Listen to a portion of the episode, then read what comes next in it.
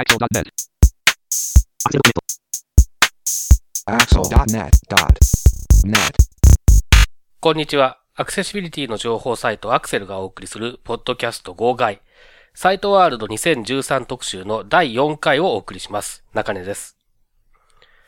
さて、2013年11月1日から3日まで東京都内で開催されましたサイトワールドでのインタビューの模様をお送りしています。このサイトワールド2013特集ですけれども、4回目となります今回は NHK 放送技術研究所、そして株式会社アメディアの方へのインタビューをお送りします。NHK 放送技術研究所、まあ、通称 NHK 技研ですけれども、NHK 技研では放送に関連するあらゆる研究をされていますけれども、この中で視覚障害者向けということで言うと、今回サイトワールドでも展示されていた視覚障害者向けのテレビのデジタル放送の受信機に関する研究開発が挙げられます。他にもアクセシビリティに関連するいろいろな研究がされていますけれども、今回はこのサイトワールドで出展されていた視覚障害者向けのデジタルテレビ放送受信機を中心にお話を伺いましたけれども、簡単にアクセシビリティに関連する取り組みについてもご紹介いただいています。また、メディアは視覚障害者向けにいろいろな製品を開発、販売している会社です。IT 系が中心ですけれども、他にもいろいろなものを扱っています。今回は、サイトワールドに出展している製品の、まあ、一押しと言えるようなものについて伺っています。それでは NHK 放送技術研究所の酒井さんへのインタビュー。えーこちらは私と、えー石木正秀さんで伺いました。えーそして、えー株式会社アメディア、望月さんへのインタビュー。こちらは私が一人で行ってまいりましたけれども、えーこのインタビューを続けてお聞きください。はい、えーサイトワールド 2013NHK 放送技術研究所の酒井さんにお話を伺います。よろしくお願いします。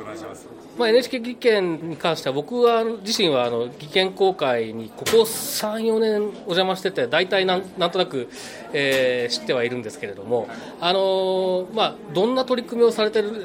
のかっていうのを知らない人も多いと思いますのでまずあの今回そのサイトワールドに出展されているものを中心に概要を教えていただけますか、はい。えー、と今回出展していますのはあの視覚障害者に向けてあのデジタル放送でサービスされてます。データ放送を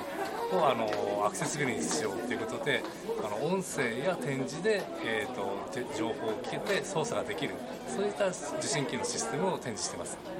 それと,、はい。えーとまあ、データ放送の中ではあの図とかグラフとかえーそういったあの言葉だけではなかなか説明しにくいものがあの、えーとサービスされてるんですけどもそれをあの触って分かるようにっ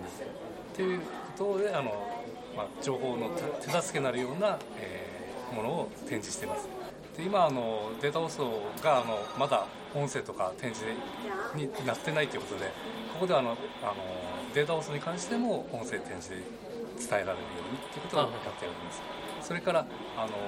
これ盲ろう者向けなんですけれども見えない、聞こえない盲ろう者向けですね、えっと、あの字幕放送っていうのがありましてあの聴覚障害者のアクセシビリティなんですがそれをあのけ抽出しまして、えっと、文字を抽出しまして、えっと、展示に変換することで、えーリアルタイムで盲ろう者にテレビを伝えようとテレビの内容を伝えようとそういう機能をあの開発しています。なるほど。でこれは方式としてはセ,、えーセットボトップボックスのような形の受信機に、えー展示ディスプレイをつないでとか、えーそれに音声合成エンジンが内蔵されているとかそうそういうような形ですか？ね。はい。あのセットトップボックスにあのソフトウェアが組み込まれておりまして、えー、とそれが受信機なんですがそれに弱視の方はモニターをつなぐことで、あの拡大表示ですとか白黒の反転表示も、えー可能になります。おおなるほど。そしてさっき言われましたようにあの展示使う方はあのそこにあの USB で差し込むことで展示を表示することができます。音声だけいい人はもう何もなくてリモコンだけでも操作ができます。はい。で、まあ、文字情報だけでなくて、えー画像画像情報というか図とかですよね。図とか、まあ、グラフとかあーもだと思うんですけれども、もうえ表示できるような仕組みということなんですけれどもこれはどういった仕組みで、え実現しているものでしょうか、はいえーとあのーまあ、あのメーカーからあの触覚ディスプレイと言われましてあのたくさんのピンを実装した、えー、と面上に実装しまして画像に応じて凹凸で、えー、と表示触って分かるように表示できるそういう触覚ディスプレイがあるんですけどもそれをちょっと利用しましてですねあのデータ放送で送られてきますグラフとかですねあの地図とかそういうのを表示することができます。でこれはまあ単純にその表、えー、とデータ放送で流れてくる画像を、えー、その点図化しただけではおそらく、えー、伝わらないでしょうから何かしらの工夫がされていると思うんですけれども、はい。えー、これ具体的にどういったと仕組みが入ってるんでしょうか、はい、えーと、大きく2つありまして1つはあの通常ですとあの凹凸だけであの表示されておりましてただ触るだけなんですね。で我々はあの指触った位置を指の位置を検出することによってそこが何であるか触ったところは何であるかっていうのを音声や展示で伝えることもできます、うん、例えば地図を触ってまして駅を触りますと駅とかですね、うん、あの線路が小田急線とか、うん、そういうふうにあの触りながら教えてくれることができます。それともう一つはあのえーと、その展展示展示ですね。紹介ディスプレイに書かれた絵があのをに、まあ、あの把握するのに指をずっと操作していって音が鳴ったとしても操作していかなくちゃいけないんですね。で我々はあの局所的にあの2の1で振動ができるそういう技術を開発しました。それはいろんな振動を形態を変えて振動ができます。そうすることであの面上に指をこう乗せるだけであの振動を感じますのであここは何か重要なポイントがあるんだなとか。でその振動の違いまでもしあの感知できましたら例えばあの緊急の病院は激しい振動とか警察は激しい振動とか公園はゆっくりした振動ということで振動の違いでおおよその場所とか何かがあるなっていうのを、うん、そういうことを伝えられるようなことができないかということでそういうことで助けにならないかということでやっています、うん、えーと、この指を検知するっていうのは、えー、どういうふうにやってるんでしょうか、はい。えーと、あの赤外線のセンサーがありましてあの指、えーと三角あちょっと技術的になってしまいますけれども、はい、三角測量という原料を使っています。で、えーと、必ず2つの、えーと、発光部がありましてそれが指を置くことであの遮られますで必ず出た光は、えーと、元に戻るような構造になってまして指が置かれるとそこの指が置かれたところで光が戻ってこないんですねそこであの何かあるなというのを感じしまして、うん、それがあの2つの発光源があると三角測量でその距離と場所っていうのが検出できるようになる大体どれぐらいの精度が出ますかそうですねえっと直角ディスプレイのドットで言いますと、まあ、2×3 ですので、はい、えー、1ドットの間隔が2 5ミリですから5ミリかける7ミリぐらいの大きさであればもう間違いなくおおじゃあもうかなかなりピンポイントにいけるんですね。だまあ、あの実際にちょっと展示されているものを見るとですねその感覚的にはそのタッチスクリーンを触ってこうあの iPhone なり、えー、タブレットなり Android なりのものを使っているのと似たような感じでその、えー、それが、えー、表映像じゃなくて展示になってるっていうのに非常に感覚的には近いですよね。そうですね、はいそれで、えっと、実際にあれですよねその、えー、特定の場所をトンって叩いたような動作とかも検出したりしてますよね。はいでそうすることによって、まあ、そこの部分の細かいより細かい情報とかを出すとかっていうことも当然仕組みとしては可能なわけですよね多分。そうですね、はい、そしてあのインタラクティブにあのなんでしょうダブルタップダブルクリックすることで次の画面に移るとか、はい、そういった使い方も可能です。うんだから今その、えー、っとテンズテンズディスプレイドットビューに、えー、赤外線センサーという形で実装されてますけどこれをもうちょっとうまいことパッケージ化できると本当に展示のタブレットみたいなものがねそうですね。できそうだなっていうそういうあのなんていうんですかね期待感も感じられるような展示物ですよね。うんはい、えー、さっきのあの、はい、データ放送を展示にしたり文字を大きくしたりという、えー、ことであのお話でちょうどこの録音をする34分ぐらい前にちょっと地震があって、はいその地震の速報がすぐ流れてきましたよね、はい、でその情報が展示でとか音声で、えっと、読めるような技術があるという話聞いたんですが、はい、その辺のちょっとあの概要を説明していただけますか？あそうですね。今の地震とかありますとあの、えーと、ニュース速報ニュース速地震速報ですかね、はい、そういうのがテレビに出るんですけどもその情報というのは必ずデータ放送に流れてきておりまして、でデータ放送のあの受信システムがありますと、はい、そそこであの情報をあの知ることができます。はい。えっと地震以外のニュース速報でも流れますか？えっとニュース速報につきましてはちょっと今は対応できてません。なるほど。じゃあ今日楽天が優勝してもそれは流れない。そうですね。ただあのデータ放送にはまずあの同じぐらいの感覚で感覚といいますか速さであのデータが降りてきますので。そうですね。だから速報という形では伝わらないにしても、その各カテゴリーの、えー、データ放送の中のそのニュースっていうところとかに行けば最新のものが常に見られるっていうことですよね。だ緊急性が高いものだけが本当に緊急性が高いものだけが多分そういう速報っていう形なわけですよね。あのきまあ何年か前からその意見公開のたびに、えー、拝見してるんですけれども、まあ、ぜひとも使いたいっていうふうに感じさせられるってぐらいこうなんていうんですかね便利そうな、えー、ものなんですけれども、あのー、現状ではこれはまだ実用化というか製品化とかされてないでしょうか？そうですね。いろんな方の評価を受けましてあの措置としてはほぼ実用化レベルにはあると思うんですけれどもやはりあの製品化となりますとあの市場の関係とかありますので、ええはい、その辺が少しまだネックになってましてそこまで至っていない状態です。なるほど。じゃあまああのこれをぜひ取り組みたいっていう業者さんがいたりすると話が急に進んだりすることもあり得ると。いうぐらい具合なわけですね、まあ、それは、まあ、ぜひ期待したいなって思うんですけど、やっぱりちょっとあれなんですよね、視覚障害者の間でも多分あんまり知られてないんですよね、残念ながらね。うん、だからこれ知ったら欲しいっていう人は多分ね結構いるんじゃないかなと思うんですよね。はい。あの先ほど展示見せていただいたんですけども、はい、すごく面白く興味深くてですね、はい、あのグラフとか、えっと、地震の震度、北海道の表したのもあのちゃんと指で分かりましたし、え。であの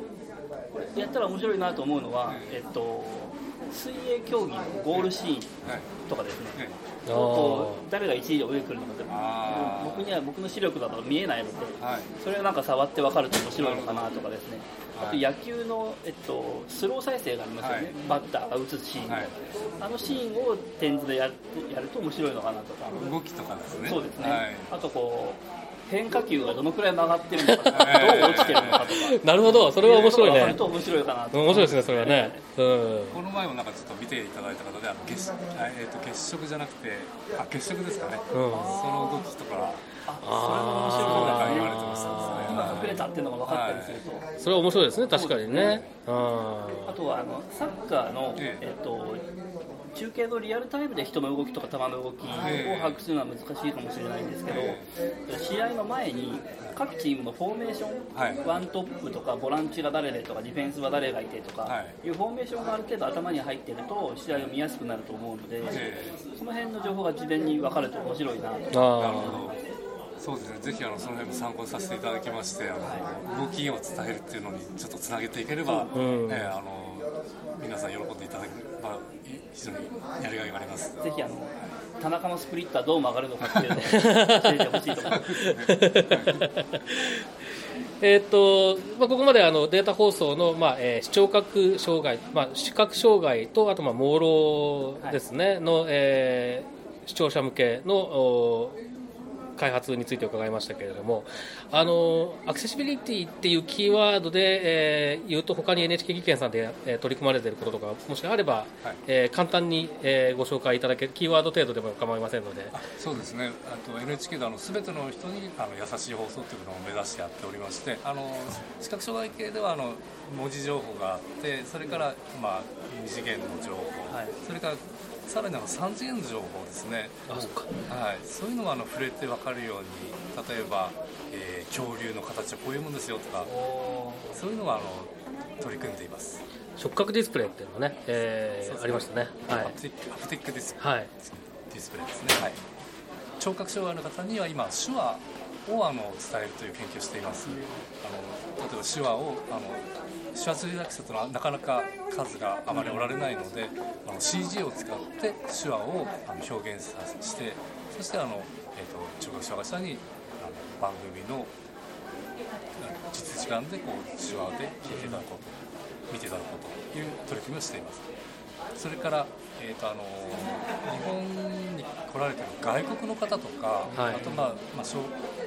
小子供ですね。子供にもこう優しく分かるような優しい日本語というあの研究もしています。はい。あそれから一つごめんなさい。聴覚障害者で忘れております。あの言い忘れました。あの字幕放送についてはですねあのもう実用化されてサービスさせていただいてるんですけどもあのやはりあの雑音があるところとかあの人が何人かで喋るときにそれをあのあの認識して文字にするっていうのは難しい技術なんですねそれもあのそういうことが認識率が上がるような研究も進めております。今もだいぶ字幕のついてる番組の率高いですよね NHK さん。そうですねはい、はい、やっぱりその辺もだいぶ自動化できた結果として、えー、そういうふうになっているっていう側面もあるんでしょうか？そうですね。それがあると思います。なるほど。やはりまだあの人最後はやはり人を介していますので、はい、そのことであの認識率をもっと上げなくちゃいけない。そういう雑音化とかあとは複数のいろんなバラエティ番組でいろんな人が話した時にも、はい、あのきちんと認識できる技術を作ることでよりあの何でしょう字幕を付与できることが可能になってくると思います。うん。はい、えー、NHK 放送技術研究所の酒井さんにお話を伺いました。どうもありがとうございました。どうもありがとうございました。はい、えー、サイトワールド2013アメリアさんのブースにお邪魔しています、えー、アメリアの望月さんにお話を伺います、はい、よろしくお願いしますはい、えっ、ー、と、まあ、あの、視覚障害者だでパソコンとかを使ってる人だったら、メディアを知らない人は多分あんまりいないと思うんですが、あの、そうじゃない、えー、人とかも、まあ、聞いてると思いますので、簡単にまずアメディアさんの概要というか、どんなサービス、どんな製品を扱っているのかということをお話しいただけますか？はい、あの、視覚障害者向けの情報機器を主に扱っておりまして、えー、もう25年になるんですが、はい、えー、まあ、あの、音声でパパソコンを音声で読み上げるスクリーンリーダーとかあと展示プリンター、えーと、音声読書機音声で本を読み上げる音声読書機、はい、それから拡大読書機、うん、あのなどなどいろいろあります。ほとんどが視覚障害者向けなんですけども最近少しあの幅を広げましてあの、えー、他のものを扱い始めました。あそうなんですか、はい。ええどんなもの、はい、例えば、えーと例えばえー、集音機といってですね、まあ、補聴器の、はいはいはいはい、なんていうか補聴器のようなものですね、はい、はい、あと、まあ、振動時計っていうのがあるんですがそれはあの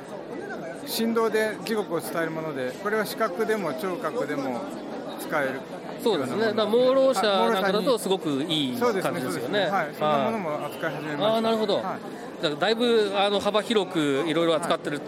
感じですけれども、今回、はい、のサイトワールドも、多分相当いろいろ製品出展されてるような あの感じなんですけど、サイトあの、ね、ウェブの方を見ると、はい、えーと、特にあのおすすめとか、特に売り込みたいものとかあれば教えてください。えーとまあ、主なのはあの音声読書機の読むベースマイルと、はい、それからあとはあの電子ルーペといってその拡大読書機系は小さいのがかなりあの種類が多いので、はい。まあ、いろいろ見てもらって何かいいのがあればというスタンスですね。はい、それとあとはあの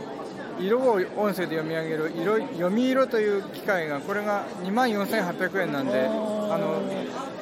従来からあるんですけども、はい、価格帯としては安いというか、そうですね、同士のものの中では安い、はい。はい、それとあとその振動時計とあと骨伝導ヘッドホンっていうのがあってこれがまあ新しいものではおすすめなんですね。なるほど、はい、骨伝導ヘッドホンはあの即売してるんですけどか。なりかなり売れてるみたいです、ね、あ本当ですか、はい、あまあ確かにあの特に最近それこそスマートフォンとか使う人も増えてきてるから、はい。はい、街中で使ったりするのに便利だったりもするでしょうね、なるほど。えっ、ー、とそうですね。まあまずじゃあその、えー、読むベースマイルっていうのは、これはえっ、ー、とソフトウェアの販売なんですか、それともこう、えー、これはハードウェアも含めて、はい、単体の読書機なんですね、あそうなんですね、はい、もうあの一つの機械になってまして、はい、えあの読書ソフトではないんです、なるほど、はい、機械読書機なんですね。はい。はいじゃスキャナーがついていて、じゃあそこに、えー、原稿を載せて、はい、えー、何かしらのキーを押すとも、あとは勝手に読んでくれるようなイメージです。そういうものです。はい、なるほど。はい、まああのそういった製品って昔からまあ結構ありますけれども、ね。はい、今大体価格帯としてはどれぐらいなんですか？今大体19万8000円というのが多いんですね。うちでもうちでもそうなんですけども、はいはい、はい、これは大体あの拡大読書機のあ、はいはい、そうですね。女性あの日常生活の基準額が19万8000円で、はい、それでその拡大読書機としてあの認定されることが多いもんですから、そうなんですね。なのであの他他社も弊社も同じなるほど。はい。あでやはりその最最近のそのえー、っとまあそういう音声読書機とかっていうのは、はいはい、昔に比べるとそのえー、っと認識精度だったりとか、はい、そういうのっていうのはだいぶ良くなってる？はい。だいぶ良くなってますね。はい。だいぶ良くなってまして、はい。えー、まあ弊社のものだとえっと特殊なものだと通帳スキャン機能とか手書きスキャン機能っていうのもあってなるほど、まあ、あの通帳はある程度ある程度って分かりやすく読むんですね、あの表表記式になってるんで、残高から先に読むとかいろいろ分かりやすく読むようになってまして。それとあと手書きスキャンというのは、まあ、これも綺麗に手書きしてくれれば フリーハンド、ね、ハンドのものでも読めるとあなるほど、はい、でこれはまあ単体の、えー、機械で読み、はい読み取ったデータとかっていうのは、これはなんかパソコンに転送したりとかっていうのはできるんですか、はい。えー、USB メモリに保存ができますので、あなるほどなるほど。あのパソコンにつなぐことはできないんですが、はい。えー、と媒体に保存することは可能です。なるほど、はい。まあえーと、パソコンで、えーと、スキャナーと OCR ソフトとっていうようなことを、まあ、やれる人はともかくとして、はい、そういうのがちょっと難しいような人なんかにとっては、非常に使いやすいような製品になってるっていう感じですかね。あなるほどえーと、あとそうですね。さっきさっきおっしゃってたその読み色ですか、はい、これ、はい、これはどどれぐらいち結構小さな製品ですか、えーと、そそれなりに大きさはあるんですが、はい。えーまあ、基本色12色と、はい、それに対する、まあ、いろんな形容詞ですね、濃いとか薄いとか、なんかあそういったものがついて大体60種類ぐらいの表現力なんですが。はい。はいこれはイギリスの会社のものを輸入してるんですがあの日本語へのカスタマイズはあのもちろんうちの方が手伝って一緒にやってるんですけどあ、はい、そうなんですね、はい、はははなんか結構、確かにさっきおっしゃってたように、価格帯としては今まで日本で手に入るものよりはだいぶ安い印象あります、はい、機能的にはあんまり変わらないものですあんまり変わらないですね、それとあと、はい、まあ、一応これ選んだのは、ブレが少ないというか、あのブレが少ないっていうのは変だけど要するに同じところにあてがって違うことを言ったりすることがめったにないという、はい、確かにそれはねあの今まで試したことがあるものではありますね時々ね。そうです。か。なるほど。で結構でもそれはじゃああの、えー、これバッテリーで動くものですか？あの、ね、電池です。電池で。あそうですかじゃあ結構携帯して、まあ、使いたければ使え使えなくもないというような。携帯して使えますね。なるほど。大きめだけど。はい。あなるほど。はい。分かりました、まあ、あと、まああの今回のあのえー、出店ということでは特にないんですが、そのまあ、あのパソコンを買いたいとかいうような視覚障害者からの問い合わせって、アメリカさん、多いと思うんですが。えーとまあ、最近、つい最近 Windows8.1 も出ましたけれども、はいはい、その辺のなんか、えー、傾向っていうのはありますか、相変わらず Windows7 の方がやっぱり。の方を、やっぱおすすめもしてます、ね、あそうですか、はい、あなるほど、まだやっぱり8だと,、えーと、いろいろ不便っていう感じですかね。まあ、その使う人にもよるんだろうと思いますけど、まあ、はい、はい、大体あの弊社に質問してくるようなお客さんというのはそんなにあの詳しい方ではないので、あなるほどなるほど。あのそういう方にはだ大体セブンをお勧めしてますね。なるほど、はいまあでもこれからだんだんセブンがなくなってくると、またちょっと。8を進めざるを得なくなってきますよね、まだまだでもちょっとスクリーンリーダーの方の対応があんまりそうですね。っていう感じではありますよね、なかなか難しい時期ですよね。なるほど、えー、っとあと、まあ、なんかいろいろと、本当にいろいろとやってらっしゃるんで、あれなんですが、えー、やっぱり最近、は私自身が使ってていいあいいなと思うのは、骨伝導ヘッドホンなんです、あなるほど、はい、これはあの、まあ、弊社はあの耳フリーという名前のものを売ってますけども、ええ、でも別にこれはあの弊社のものに限らず、ええ、なんか一般的にいいんじゃないかなと思うんですね、うんうんうん、この品あの品種自体が。はいはい、で、はい、あの11月1日のあの就労支援あ就労セミナーというのがあったんですが、はい、そこでも伺ったところこう仕事でずっとヘッドホンかけてると耳が痛くなる方がいたので、まあ、いたっていうか私もそうだったんですけど、ええ、やっぱり骨伝導を使ってる私も1年前から使ってるんですけども、え、ほとんどそういう耳が痛くなるとかそういうことはないので、耳の健康のためにもそうですね。まあ確かにその我々スクリーンリーダーを使うことに関しては結構熱心な割には耳の健康のことはあんまりね、今まで考えてこなかったっていうところありますからね、気にはしてるんですけどね。なるほど。で実際その、まあ、僕もちょっとは使ったことがあるんですがあんまり長時間にわたって使ったことがないんですけれども、はい、あのー、なんていうんですかねその骨伝導ヘッドホンが当たってる部分が若干疲れるような感覚っていうのはないですか？そうですね。私自身はないあそうですか、はい、まあ、まあ個人差はもちろんあるかもしれないけれどもでも、あのー、あんまりそういう感じはしない、はいはい、あそうですか。なるほど。まあ、まあ、あと当然使う製品にもよるでしょうしね、その辺はね。ね。はい、えっとまあ、あの望月さんが使ってらっしゃるものだと、やっぱりあの結構はっきり聞こえる上に、ま、周りの音もちゃんと聞こえるというような感じですか？あのうちで使ってるのは、その出力が大きいっていうのがあの私も気に入って、あなるほど。扱い始めたんですが。はい。であのちょっとこれは弊社のブースじゃないんですけど、アイフレンズさんのところで、あの骨伝のヘッドホン売ってあのやってたんで、それも使わせてもらったけど、それも良かったですね。あそうですか、なので、あのなんていうか視覚障害者業者が扱ってるのは大丈夫なんじゃないかと。確かにあの電気屋さんで買うとすごく安いんだけど出力が小さくてだめだっていうのがいっぱいあるんですよ、ね、そうなんですよ、そうなんですよ。なるほど、まあ、じゃあ今後ちょっと骨伝導ヘッドホンは注目して、まあ、製品も昔に比べて増えてきましたからね、そうですね。はい、はい、なるほど。あとなんかあのアメリアさんのを特色づけるサービスだとかなんかあるいは、えー、他に宣伝しておきたいこととかあればぜひお話しいただきたいんですが、はい、弊社は、はい、あのまあ、主に読みの方に力が入れてあるんですね、あの、はい、文章を書く書いたり、インターネットしたりするものよりも、その読む読むっていう方に入って力が入れ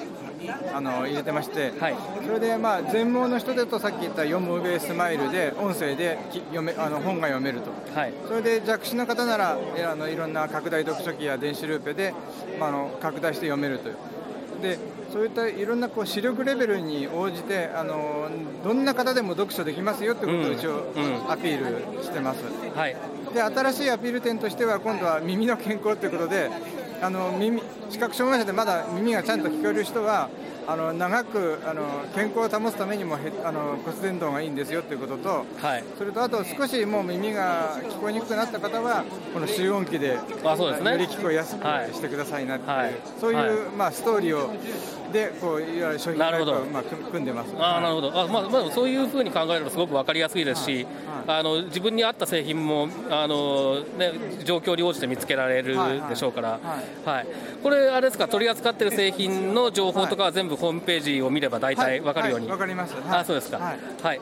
わかりました。すみませんお忙しいところありがとうございます。ありがとうございます。はいアメリアの望月さんにお話を伺いました。どうもありがとうございます。はい。ここまで NHK 放送技術研究所の酒井さんへのインタビュー、そして株式会社アメリアの望月さんへのインタビューを続けてお聞きいただきました。それではサイトワールド2013特集。次回もどうぞお楽しみに。さようなら。このポッドキャストへの皆さんからのご意見ご感想を Twitter、Facebook、サイト上のコメント欄、そしてメールで受け付けています。メールアドレスは feedback.axel.net feedback.axel.net です。